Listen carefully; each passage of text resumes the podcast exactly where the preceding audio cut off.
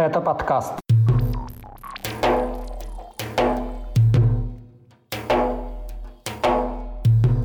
Убийство полицейского в центре Грозного, призыв Европарламента признать террористическим воюющий в Украине полк Ахмата Кадырова, создание батальонов из числа сторонников независимости Северного Кавказа, продолжение преследований семьи Янглубаевых и побег девушки из Ингушетии от насилия в семье. Об этом в 107-м выпуске подкаста «Кавказ. Реалии». Его проведу я, Иван Мартыненко. Привет. Не забудьте поставить лайк и подписаться, если еще не сделали этого. А теперь к новостям.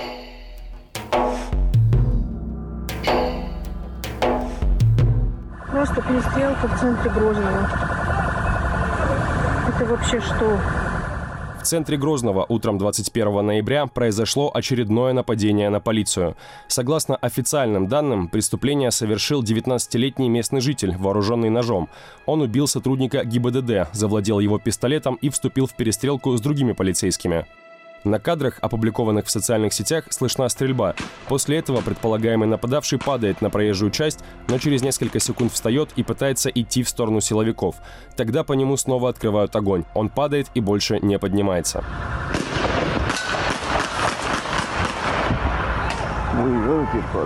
Вскоре телеграм-канал «База» без указания источника информации назвал имена предполагаемого нападавшего и убитого им полицейского. Через полчаса оппозиционные чеченские телеграм-каналы сообщили о похищении родственников подозреваемого в преступлении и массовых задержаниях в районе перестрелки. Подтверждения этих сведений в официальных источниках нет. Мотивы нападавшего до конца не ясны. В соцсетях была опубликована фотография неизвестного происхождения, на которой изображен человек в черной одежде и балаклаве. В руках он держит нож и символику террористической организации «Исламское государство». Из публикации телеграм-канала «База» следует, что это фотография нападавшего, но идентифицировать человека по ней невозможно. Более того, при изучении снимка на нем были обнаружены аномалии, которые могут свидетельствовать, что нож и флаг были добавлены искусственным путем. Оппозиционный телеграм-канал «Адат» опубликовал голосовое сообщение, которое якобы записал нападавший перед убийством полицейского. Запись сделана на чеченском языке. Ее автор, согласно переводу редакции «Кавказ Реалии», выражает недовольство властями Чечни и говорит о притеснении народа в республике. Кто является автором этого голосового сообщения, доподлинно неизвестно. Предыдущее нападение на полицию в Чечне, о котором сообщалось официально, произошло в июле прошлого года. Его тоже совершил местный житель и тоже с ножом. По мужчине открыли огонь, он умер в больнице. Сотрудники МВД не пострадали. За полгода до этого в Грозном на силовиков напали два брата из Ингушетии. Согласно официальной информации, их застрелили. Один полицейский погиб, другой был ранен. Родственники нападавших столкнулись с давлением со стороны властей Чечни. Европейский парламент 23 ноября принял резолюцию о признании России государством-спонсором терроризма из-за атак на мирное население и гражданскую инфраструктуру Украины. Эти действия российской армии названы в документе зверствами. Ответственность за них евродепутаты возложили на режим Владимира Путина. В резолюции также упоминается 141-й специальный моторизованный полк имени Ахмата Кадырова. Это подразделение из Чечни, наряду с ЧВК Вагнера, европейские депутаты призвали включить в список террористических организаций. nothing. 141-й специальный полк имени Ахмата Кадырова базируется в Грозном и официально входит в состав Росгвардии. Как считают расследователи Conflict Intelligence Team, в Чечне подразделения Росгвардии фактически подчиняются непосредственно главе республики Рамзану Кадырову. 141-й полк, более известный как Полк Север, воюет в Украине с самого начала российского вторжения в феврале 2022 года. В апреле он попал в список из 13 российских подразделений, бойцов которых власти Украины считают причастными к массовым убийствам мирных жителей в Киевской области. Призыв депутатов Европарламента внести полк «Север» в список террористических организаций – это еще одно указание на роль главы Чечни в российском вторжении. Ранее в ноябре Служба безопасности Украины объявила Рамзана Кадырова в розыск. Политик в ответ заявил, что принимает обвинения. Принятая Европарламентом резолюция носит политический характер и не имеет юридических последствий. Ранее государством-спонсором терроризма Россию признали парламенты Литвы, Латвии, Эстонии, Польши и Чехии. С призывом принять аналогичные решения выступили парламентские ассамблеи Совета Европы и НАТО. Скачивайте приложение «Кавказ Реалии», чтобы оставаться на связи в условиях военной цензуры в России. Ссылки на приложение вы найдете в описании к этому выпуску подкаста. Активисты из Чечни и Кабардино-Балкарии призвали земляков вступать в вооруженные силы Украины для участия в сопротивлении российскому вторжению и дальнейшей борьбы за независимость своих республик. Обращение опубликовано на ресурсах недавно созданного движения «Гражданский совет». В России за подобные призывы предусмотрена уголовная ответственность. Власти и военное командование Украины заявления северокавказских активистов не комментировали. Но в составе армии страны уже несколько месяцев официально действует Интернациональный легион, который принимает в свои ряды граждан других государств.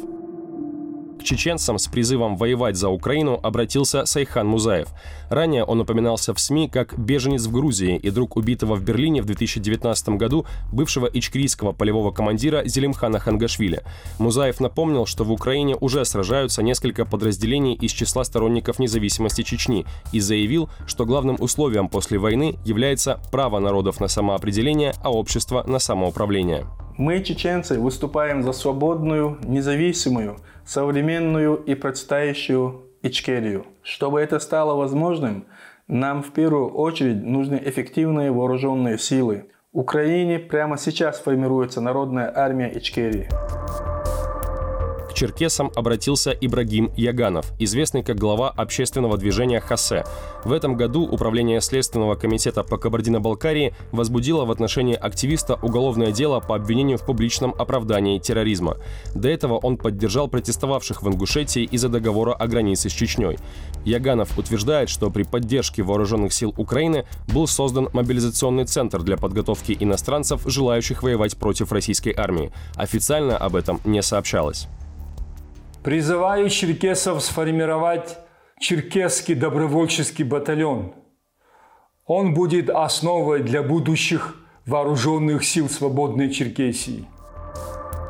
Платформой для формирования новых добровольческих батальонов, по словам Музаева и Яганова, является недавно созданный Гражданский совет. В числе тех, кто выступает от лица этого объединения, Денис Соколов, эксперт Free Russia Foundation. В России эта организация внесена в список нежелательных. Секретарь гражданского совета Анастасия Сергеева заявляла, что источником финансирования объединения являются добровольные пожертвования, но отказалась публично говорить о том, кто и как поддерживает движение. Еще до публикации видео с активистами из Чечни и Кабардино-Балкарии Гражданский совет обнародовал обращение от бойцов так называемого русского добровольческого корпуса. На видео они заявили, что уже несколько месяцев участвуют в боях на юго-востоке Украины и призвали поддержать их, в том числе финансово. Обращение бойцы закончили лозунгами «Слава Украине» и «Слава Руси». Последний использовался в России на шествиях националистов. На стороне Украины уже воюют несколько добровольческих батальонов из числа сторонников непризнанной Ичкерии. Некоторые из этих подразделений официально входят в состав Интернационального легиона ВСУ.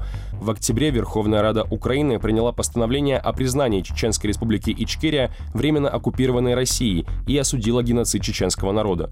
Позже в Украине заявили о создании добровольческого дагестанского батальона. Его командир высказался за независимость республики от России. Один из тех, кто занимается формированием ичкерийских батальонов в Украине, это Ахмед Закаев, премьер-министр Ичкерии в изгнании. За его помощь в ВСУ Управление Следственного комитета России по Чечне 23 ноября возбудило в отношении политика уголовное дело по статье о создании террористического сообщества. Ранее Кадыров призвал убить Закаева, а перед этим объявил кровную месть сторонникам Ичкерии, которые воюют на стороне Украины. В июле бойцы из ичкерийских батальонов заявили о подготовке вооруженного подполья в Чечне Чечне против режима Кадырова. Власти России внесли в так называемый список террористов и экстремистов 24-летнего Байсангура Янглубаева. Это младший брат чеченских оппозиционных активистов Ибрагима и Абубакара Янглубаевых. С 2015 года их семья подвергалась преследованиям в Чечне. Речь идет о похищениях, избиениях и пытках, в том числе в присутствии главы республики Рамзана Кадырова. Об этом заявляли сами братья. Поводом для преследований каждый раз становилась оппозиционная деятельность Ибрагима Янглубаева. Он является создателем известного телеграм-канала «Адат», где публикуется информация о нарушениях прав человека в Чеченской республике и критика в адрес Кадырова. Из-за этого глава Чечни угрожал семье расправой. В январе 2022 года семья Янглубаевых стала широко известна за пределами Чечни. Тогда кадыровцы похитили в Нижнем Новгороде мать семейства Зарима Мусаеву. Ее силой забрали из квартиры мужа, федерального судьи в отставке Сайди Янглубаева. Несмотря на серьезные проблемы со здоровьем, Мусаева находится под арестом в Грозном. Женщину обвиняют в нападении на сотрудника полиции и мошенничестве. По оценке правозащитников мемориала, власти Чечни взяли Зарима Мусаеву в заложники с целью возврата и наказания мужчин семьи по мотивам личной мести. Ибрагим и Байсангур Янгулбаевы уехали из России еще в 2018 году. Позднее из-за преследований страну покинул Абубакар Янгулбаев, который до этого занимался правозащитной деятельностью в Комитете против пыток. После похищения и ареста Зарема Мусаевой за границу вместе с дочерью уехал и Сайди Янгулбаев, отец семейства. Вскоре после этого, в феврале 2022 года, власти Чечни организовали в Грозном сжигание портретов семьи Янгулбаевых. Сообщалось, что сотрудников бюджетных организаций и студентов заставляли принять участие в этом мероприятии. Весной Верховный суд Чечни объявил экстремистским движение «Адат». Перед этим его создатель Ибрагим Янглубаев попал в перечень террористов и экстремистов, который ведет Росфинмониторинг. Внесение в этот список влечет блокировку банковских счетов в России. Всего террористами и экстремистами в стране объявлены уже более 12 тысяч человек.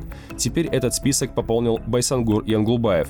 Он рассказал «Кавказ. Реалии», с чем связывает такое решение властей. Ну, список террористов и экстремистов террористического государства э, России меня добавили из-за ну, непосредственной деятельности, работы в оппозиционном движении, народном движении Адат. Но статус абсолютно ничем не грозит и не мешает там повседневной жизни. Э, это наоборот.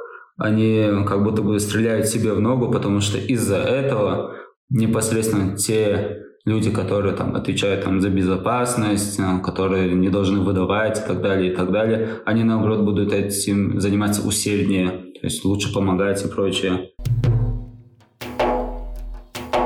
Напоследок новая история побега от домашнего насилия в семье, в этот раз из Ингушетии. Речь идет о 18-летней Лейле Гиреевой. Ее история стала известна из публикации дагестанской правозащитницы Светланы Анохиной. Она обнародовала обращение Гиреевой.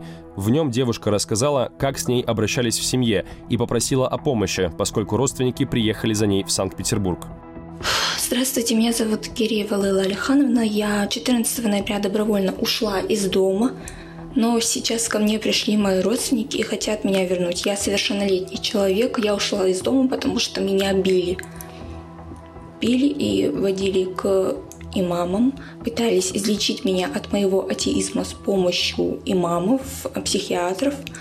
И сейчас они пытаются вломиться в мою квартиру. Я прошу не выдавать меня моим родственникам, потому что меня никто не похищал. Я ушла добровольно, я ушла сама. Я не хочу возвращаться в этот ад. Я убью себя, если вернусь в этот ад. Пожалуйста, не выдавайте меня родственникам. После побега от насилия девушку объявили в розыск. Родственники обвинили ее в краже. 23 ноября они нашли квартиру, в которой скрывалась Лейла, и попытались ее забрать. Тогда Гиреева вызвала полицию, но была задержана сама. Девушку отпустили только после вмешательства правозащитников. Сейчас она в безопасности. Здравствуйте, я хотела поблагодарить всех, кто звонил потому что благодаря вашим звонкам и огласке меня не отдали родственникам, а сняли отпечатки, удерживали, но все-таки отпустили. Конце октября из России из-за насилия в семье бежали четыре сестры из Дагестана. По заявлениям правозащитников, девушек избивали. В детстве они подверглись калечащей операции на половых органах, так называемому женскому обрезанию. Одну из сестер родители хотели выдать замуж за двоюродного брата. Когда девушки пытались покинуть Россию через границу с Грузией, их задержали по требованию родственников. В ситуацию вмешались правозащитники. В результате сестер отпустили после того, как они написали заявление о пережитом насилии. На этом у меня все. Поставьте лайк, если дослушали до конца. Это был 107 выпуск еженедельного подкаста «Кавказ. Реалии». Его для вас провел я, Иван Мартыненко. Пока.